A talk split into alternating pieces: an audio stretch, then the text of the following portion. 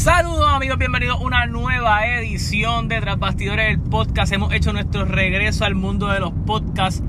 Eh, esperamos poder darles contenido al menos un día sí y un día no. Eh, dependiendo de las noticias y las cositas. Ya hoy estamos, esto lo estamos grabando jueves 19 eh, de noviembre.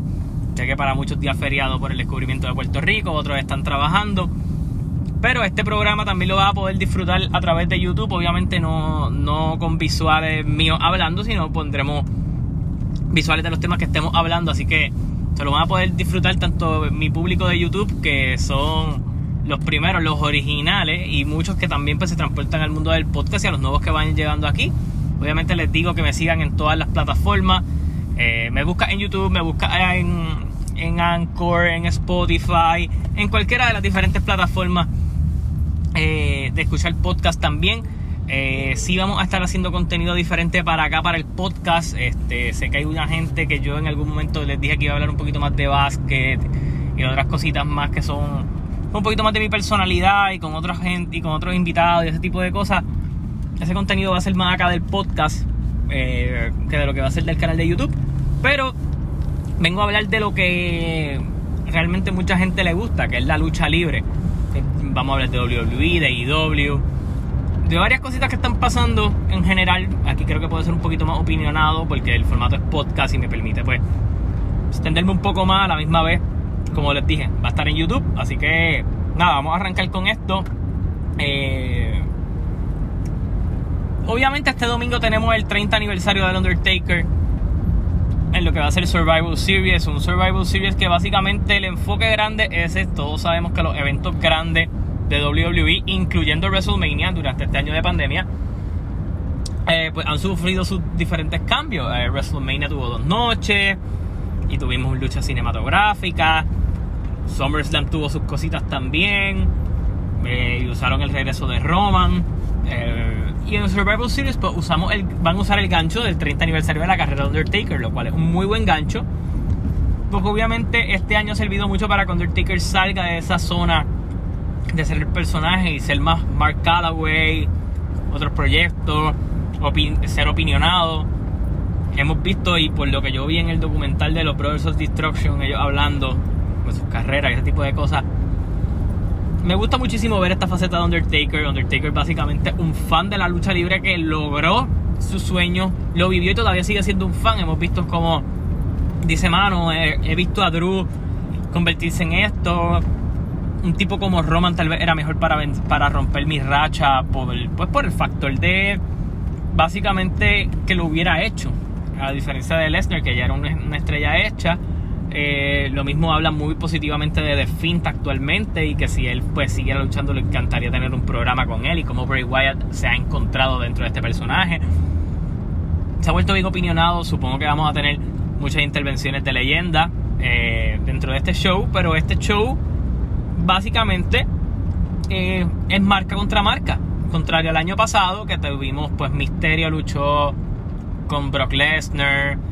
Eh, en el otro apartado, eh, Adam Cole defendió contra Pete Dunne por el campeonato.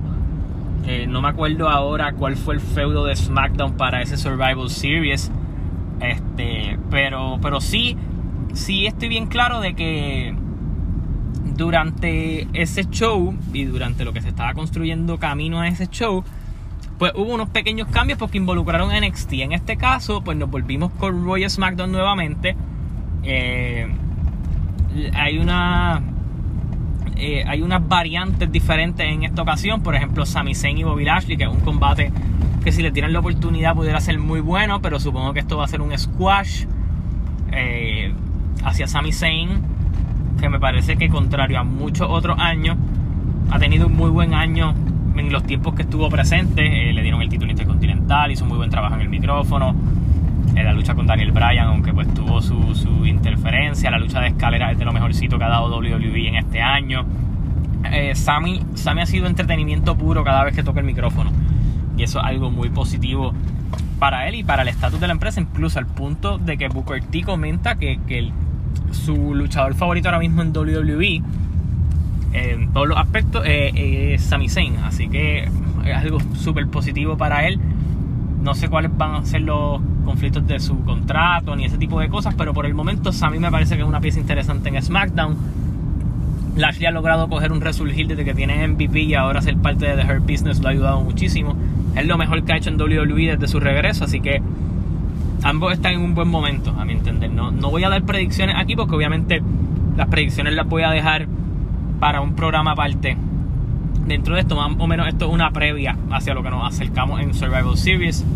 Obviamente, después de lo que pasó el lunes, pues Drew McIntyre y Roman Reigns en la lucha que se va a dar.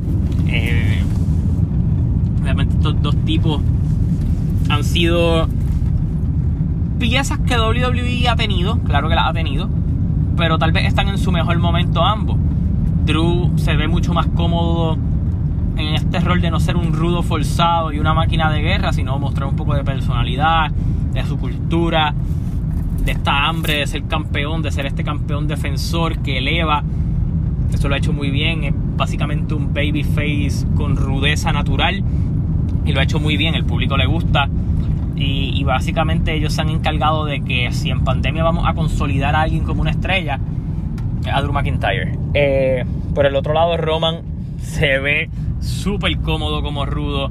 Se ve que es algo que es lo que quería hacer. Se ve el input de Paul Heyman, se ve su propio input en su personaje. Así que estamos ante dos estrellas que están en su mejor momento, que van a estar chocando y que, quién sabe, si con lo que pasa aquí en Survival Series sean dos luchadores que en algún punto no los pongan en WrestleMania, de eso yo no tengo duda.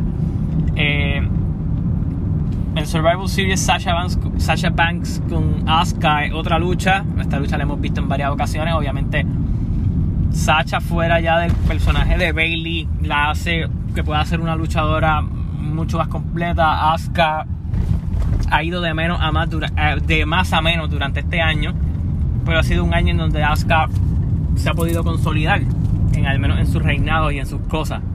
Y obviamente, pues, Asuka está en una división ahora que, pues, se ve que los proyectos a futuro, pues, son Peyton Roy, son Shayna Baszler, eh, la misma Lacey Evans, son unos proyectos que hay en Raw que eventualmente ella va a tener que chocar con ellos y Asuka se va a encargar de desarrollarlo. La misma Alexa Bliss es un proyecto interesante en el Raw de la mano de The Finn eh, en SmackDown, pues también ahora iría con Carmela y con todo lo que venga por delante en esa, en esa marca azul, ya que pues Bailey y Sasha pues básicamente concluyen su, su feudo. Eh, en los lados de pareja, obviamente los dos equipos, por decirlo así, en términos de entretenimiento, pues New Day y Street Profits son esas dos figuras. Me hubiera gustado ver a The Hurt Business con los Street Profits, pero creo que es bien poco probable que New Day en algún punto se vuelva rudo nuevamente. Los Profits tampoco son un equipo que vaya a terminar siendo rudo. Así que tienes que aprovechar esa oportunidad de hacer ese, ese, esa lucha. Así que logro entender por qué lo hacen. Eh, supongo que este viernes nos dirán quién es el último integrante de ese equipo de SmackDown. Pero hasta ahora el de Raw es Kid Lee, Riddle, Sheamus, Strowman y AJ Styles. Por el lado de SmackDown hasta ahora es Sami Zayn, eh, Sami Zayn no, discúlpenme, Kevin Owens, Jay Uso, eh, Seth Rollins, Baron Corbin y veremos a ver quién será el último integrante, que supongo que lo, lo veremos el, el viernes decidiéndose quién vaya a ser.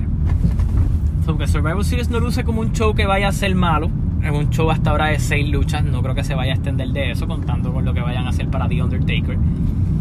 Eh, y no creo que se expanda más allá de eso. Eh, lo otro que se supo, obviamente, hablando de todas las cositas, sé que yo no he hablado de lo de Selina Vega, de que pues está fuera de la empresa, obviamente pues por no cumplir con la nueva regla de Vince y toda la pendejada de que, ah, este, pues los luchadores no pueden estar teniendo Twitch y ese tipo de cosas.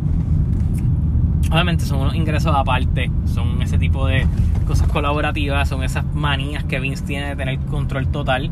En algún punto supongo que él dejará...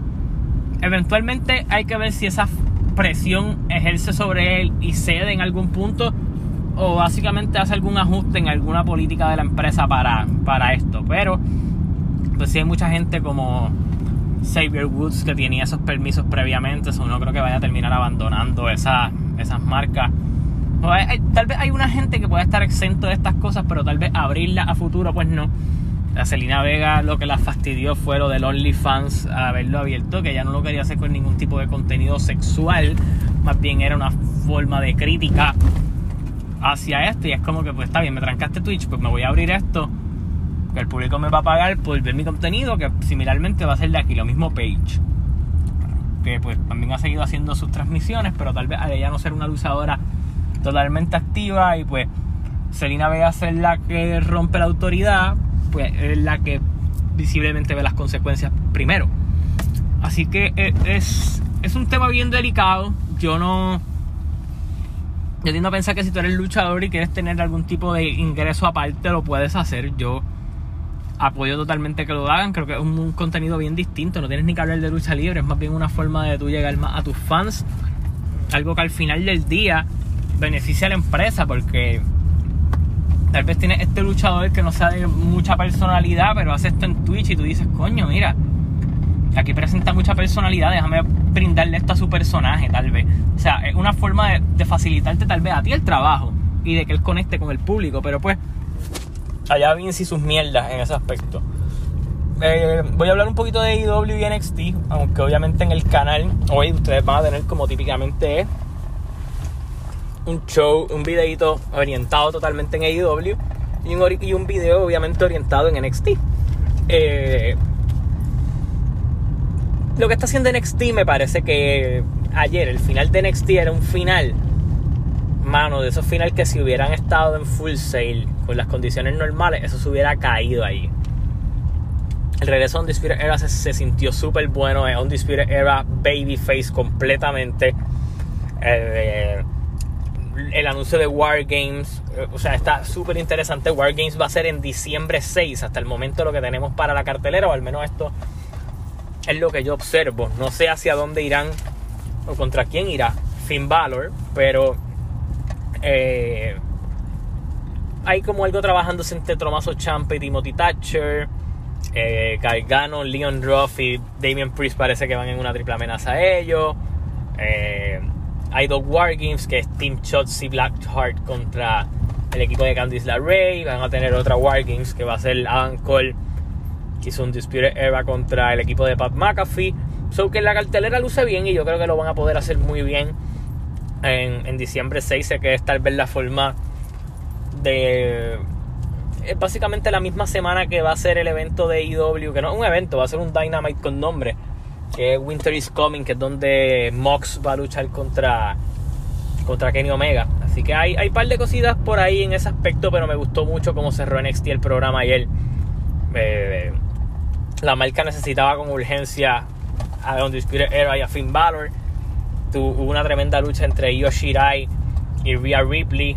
Esa división femenina de ellos pasó de estar tal vez estancada en un punto a tener ahora figuras como Ember Moon, eh, Tony Storm, Candice LeRae, Chelsea Blackheart, eh, Dakota Kai también. Eh, una división bastante concurrida, lo cual es muy bueno para la división porque tienes muchos macheos interesantes, tienes muchas formas de cómo jugar. A quién le da el título y a quién no, y qué trabajas, y puedes tener un trofeo auxiliar mientras esto pasa. Estás trabajando ahí en The Hardware también. Lo que ellos han seguido trabajando gente, pero a la misma vez trabajando unos proyectos que ha sido como, pues, este, Raquel González y, y, lo que ahora Indy Hardwell dentro de la división, Chelsea Blackheart también, que la han puesto a trabajar con estas muchachas que están un poquito más experimentadas, que han sido ex campeonas o ex campeonas de NXT UK, para que la división luzca muy bien. Así que NXT lo está haciendo, lo está haciendo bien, de cierta manera, en esa forma de intentar desarrollar talento, mientras obviamente tiene un talento establecido que pues tienes que utilizar en unas posiciones importantes eh, a medida de que para que la marca se solidifique o se mantenga sólida dentro de todo. Así que más allá de eso, AEW tuvo un buen show ayer. Eh, hicieron lo de Inner Circle en Las Vegas, que fue básicamente una sátira a, The Hangover.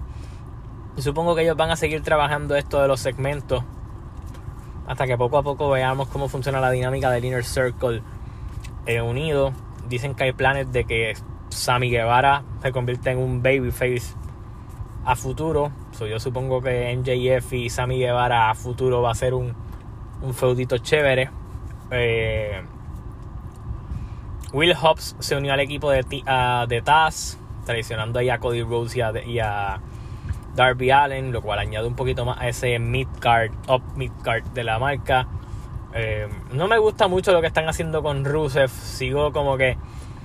Rusev es alguien y, Miro, como se llama ahora, eh, es alguien que yo lo encuentro como sin rumbo dentro de, de AEW. Eh, en cambio, Pac regresó ayer, tuvo una buena lucha con The Blade y pues ya se dividieron los bandos. Ya Eddie Kingston pues, anda con Butcher y The Blade y obviamente el Death Triangle volvió, que fue Pac, Penty Phoenix y tiene otro feudo interesante para la marca. Moxie Omega es lo que, están, lo que se está trabajando. Mox anunció que va a ser papá, así que lo, el, único miembro de Shield que faltaba por, anunciarse o estrenarse dentro de la faceta de ser papá es John Moxley. Ya Moxley entró en esto. Eh, Moxley viene con unas navidades que van a ser bastante complicadas. Le toca ser papá ya mismo en algún punto, supongo que el año que viene. Eh, eventualmente va a tener que viajar en una de las noches o las dos noches en Wrestle Kingdom eh, a luchar allá a Japón lo cual obviamente cuando regresa a, Puerto, Rico, eh, a los Estados Unidos tendrá que cogerse dos semanas de vacaciones. Tiene una defensa con Omega. Hay que ver si ahí finaliza su reinado. Continuamos estirando este chicle hacia, hacia lo que pueda ser Revolution. Pues está interesante el hacia dónde pueda ir en el futuro AEW. Mi curiosidad más bien es esa, es hacia dónde van a ir trabajando, porque obviamente estas primeras semanas después de los shows de ellos, tienden, a ser más de reformatear programación. Y yo creo que ahí hacia donde vamos. Ya Cody, Shaquille en algún punto. Omega y Mox en el horizonte. Los Bucks obviamente supongo que tendrán ahora una racha exitosa y buscar ser la mejor pareja eh, del mundo luego de que pues salieran la, los números estos del PW Insider de las mejores parejas del año y pues no estuvieran en los primeros cinco. En los primeros cinco fue número uno FTR, número dos eh, Page y Kenny Omega, la Golden Road Models que fue este Sashi Bailey, en la posición número 3. Creo que en la posición número 4 estaba... Sé que los Profits estaban y no me acuerdo ahora mismo quién era el, otro equipo que quedó. más, lo voy, a, lo voy a buscar aquí mismito mientras hablo con ustedes. Eh, y, le, obviamente les doy, les doy la información de manera de manera precisa porque no quiero no quiero venir y decir que, fueron unos y fueron otros. Eh, The North eh, de Impact Wrestling fueron los número 4 y número 5 los Profits. Eh, más allá de eso, una noticia importante es que el Thunderdome de WWE se va a mover de donde están en el Amway Center porque comienza la NBA próximamente el 22 de diciembre y desde el 11 de diciembre se van a mover para el Tropicana Field. Obviamente esto va a cambiar, esto va a requerir mucho dinero de WWE, honestamente, porque el Tropicana Field es mucho más grande eh, allá en Tampa, pero visualmente tal vez pueda ayudar y tal vez es el sitio perfecto para poco a poco intentar integrar fanáticos. Yo creo que ya para si la crisis del COVID empieza a descender, la vacuna que se rumora y todo esto, yo no tengo dudas que para el Rumble ellos van a intentar meter público dentro de lo que va a ser eh, ese Tropicana Field. Así que nada, eso sería todo en esta edición de este podcast. Les pido que se suscriban al canal y campanita para notificaciones. Eh, pendiente a todo el contenido que va a estar subiendo dentro de mi canal ahora. Eh, mañana, mañana o el sábado, probablemente el sábado tengamos predicciones de lo que vaya a ser Survivor Series. Así que hasta la próxima, se cuidan.